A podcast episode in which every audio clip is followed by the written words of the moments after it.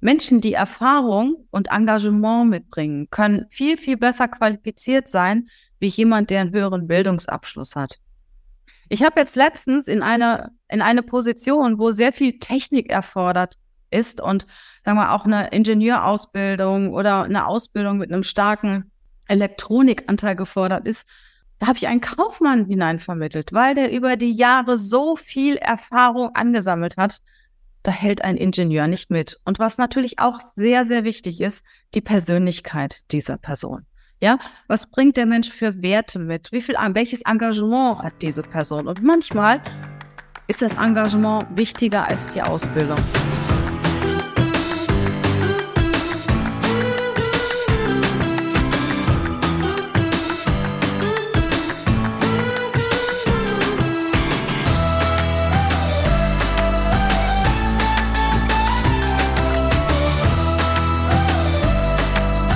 Herzlich willkommen in meiner Show. Schön, dass du heute wieder dabei bist.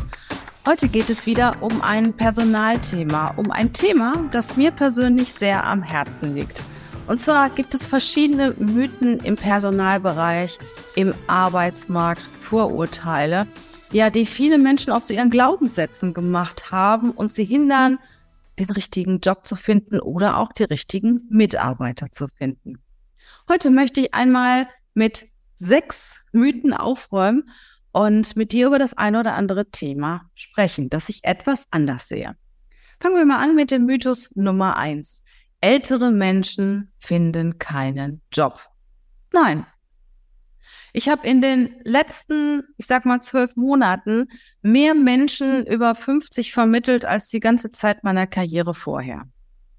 Unternehmen schätzen Erfahrung. Sie möchten gerne Mitarbeiter, Mitarbeiterinnen haben, die, ich sag mal, Lebenserfahrung, aber auch Erfahrung aus den einzelnen Themen mitbringen. Wichtig ist nur, dass du im Kopf jung geblieben bist. Ja, dass du fit bist, dass du engagiert bist, dass du auch deine Freude an dem Job, an der Aufgabe, an den Produkten zeigst. Das ist wichtig und das zählt. Und bist du etwas älter, auch über 55 plus, ja, so what? Bewirb dich, zeig, was du kannst, zeig deine Begeisterung und vielleicht überzeugst du den Arbeitgeber. Es ist auf jeden Fall sehr gut möglich, weil Arbeitgeber sind offen auch gegenüber älteren Menschen, vor allen Dingen in gehobeneren Positionen, wo auch viel Erfahrung wichtig ist. Mythos Nummer zwei, Frauen kommen schlechter in Führungspositionen. Also hier möchte ich auch mal ganz laut widersprechen. Firmen stellen teilweise sogar lieber Frauen ein als Männer, um einen gewissen Ausgleich im Unternehmen zu schaffen, um, ich sag mal, die empathische Seite zu fördern, die viele Frauen mitbringen. Und ich habe es oft erlebt, dass wenn ich einen Mann und eine Frau hatte mit der gleichen Qualifikation, dass das Unternehmen lieber die Frau einstellt. Also auch Unternehmen suchen ein ausgeglichenes Verhältnis suchen empathische Menschen meistens, nicht immer, aber meistens haben ja die Frauen auch eine sehr hohe soziale Kompetenz. Das ist heute gefragt, um Menschen zusammenzuführen, um eine gute Unternehmenskultur zu schaffen, um eine gute Arbeitsatmosphäre zu schaffen. Nur, liebe Ladies, ihr müsst euch auch bewerben. Und das Gleiche ist auch mit dem Gehalt. Frauen verdienen Männer weniger als Männer. Warum denn? Ja, weil sie weniger Gehalt fordern. Ganz einfach.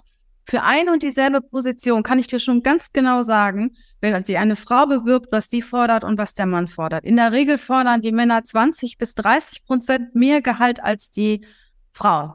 Die Männer fordern mehr als die Frauen. Und Frauen beschweren sich nachher. Nein. Überlegt euch vorher gen genau, was ihr wert seid. Schaut euch die Arbeitsmarktzahlen an, schaut euch die Zahlen, die Gehälter an, die im Durchschnitt gezahlt werden. Sprecht mit Kollegen, Kolleginnen und legt dann euer Gehalt fest, dass ihr für euch wert seid. Und das fordert ihr dann. Und wenn ihr das nicht bekommt, dann sucht euch halt einen anderen Job. Ja, aber es kann nicht sein, dass, dass ihr sagt, die Männer verdienen mehr, weil die Männer mehr fordern. Männer sprechen das an, was sie gerne möchten. Es ist nicht immer so. Es gibt auch Ausnahmen bei den Frauen, aber in der Regel ist es so, dass Männer mehr fordern als die Frauen.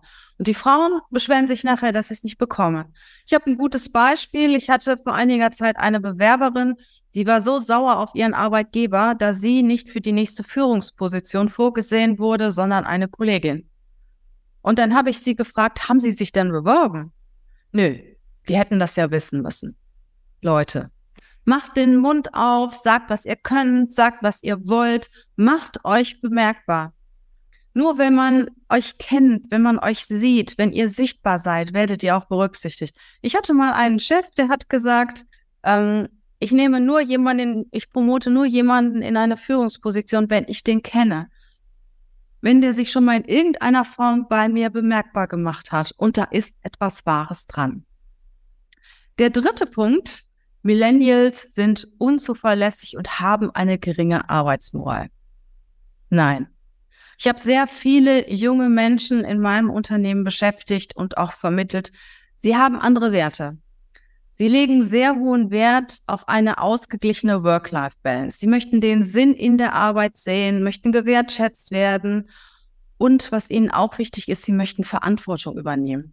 Und übergebe einer jungen Person Verantwortung, dann wird sie ihren Job richtig gut machen. Nur in der Zeit, die sie sich vorstellt. Vielleicht nicht zwischen 8 und 16 Uhr, vielleicht zwischen, was weiß ich, 10 und, und 13 Uhr und dann wieder 16 bis 22 Uhr. Also sie brauchen ihre Freiheit. Millennials brauchen ihre Freiheit und möchten Job und Privatleben miteinander vereinen können. Und die Flexibilität und die Freiheit musst du ihnen geben. Übergebe ihnen auch Verantwortung. Wenn sie Verantwortung haben, werden sie die Aufgabe erfüllen und werden sie die Aufgabe sehr gut erfüllen. Übernehmen sie auch die Verantwortung und äh, ja, haben auch einen gewissen Anspruch auf Erfolg.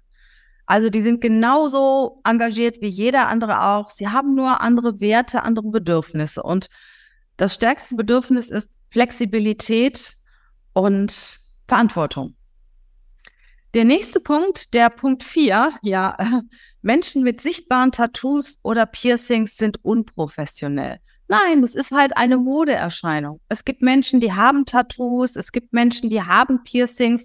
Natürlich ist es auch wichtig, wo die Leute eingesetzt werden, aber grundsätzlich sind sie genauso sozial kompetent, sind sie genauso engagiert wie jeder andere Mensch auch. Sie haben nur eine bestimmte Moderichtung, verfolgen eine bestimmte Moderichtung, die, die sie mögen und möchten, äh, ich sag mal, ihre Persönlichkeit halt auch mit ihrem Körper ausleben. Und das hat überhaupt nichts auf die Qualifikation, mit der Qualifikation, mit dem Engagement zu tun. Also auch Menschen, die, die stark tätowiert sind, ähm, das ist heute halt modern. Und wenn sie nicht gerade direkt in der Front vom Publikumsverkehr sitzen, macht das überhaupt nichts aus. Und auch selbst dort, je nachdem, in welchem Geschäftszweig das ist, ist das auch, spielt das auch mittlerweile heute überhaupt keine Rolle mehr.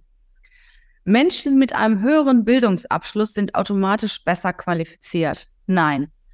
Menschen, die Erfahrung und Engagement mitbringen, können viel, viel besser qualifiziert sein, wie jemand, der einen höheren Bildungsabschluss hat. Ich habe jetzt letztens in eine, in eine Position, wo sehr viel Technik erfordert ist und sagen wir auch eine Ingenieurausbildung oder eine Ausbildung mit einem starken Elektronikanteil gefordert ist, da habe ich einen Kaufmann hineinvermittelt, weil der über die Jahre so viel Erfahrung angesammelt hat. Da hält ein Ingenieur nicht mit. Und was natürlich auch sehr, sehr wichtig ist, die Persönlichkeit dieser Person. Ja, was bringt der Mensch für Werte mit? Wie viel, welches Engagement hat diese Person? Und manchmal ist das Engagement wichtiger als die Ausbildung. Ich sage immer, alles, was man in sechs Monaten lernen kann, muss man nicht mitbringen. Und wenn jemand etwas unbedingt will, wenn jemand hoch engagiert ist, der wird es vielleicht sogar besser machen wie jemand, der mit Bravour sein Studium abgeschlossen hat. Der letzte Punkt, Punkt 6.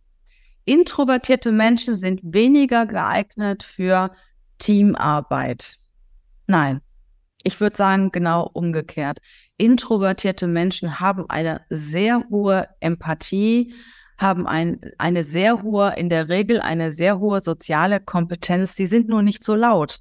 Sie sind etwas leiser und integrieren sich gerne im Team und sind oft der ruhende Pol im Team.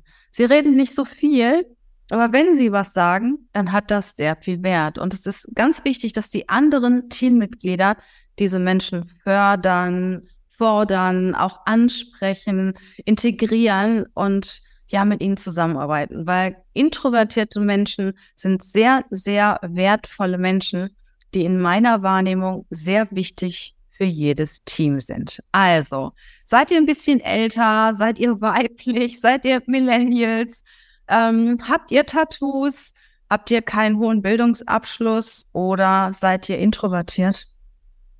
Ihr seid genauso gut wie alle anderen. Und liebe Arbeitgeber, achtet auf das Engagement der Menschen, auf, ich sag mal, auf die Flexibilität, auf das Wollen. Wollen Sie den Job? Wie viel Interesse haben Sie an deiner Firma? Wie viel Interesse haben Sie an der Aufgabe? Und das ist viel, viel wichtiger als einen hohen Bildungsabschluss, das Geschlecht oder das Alter. In diesem Sinne, habt eine gute Zeit. Bis zum nächsten Mal. Ciao, ciao.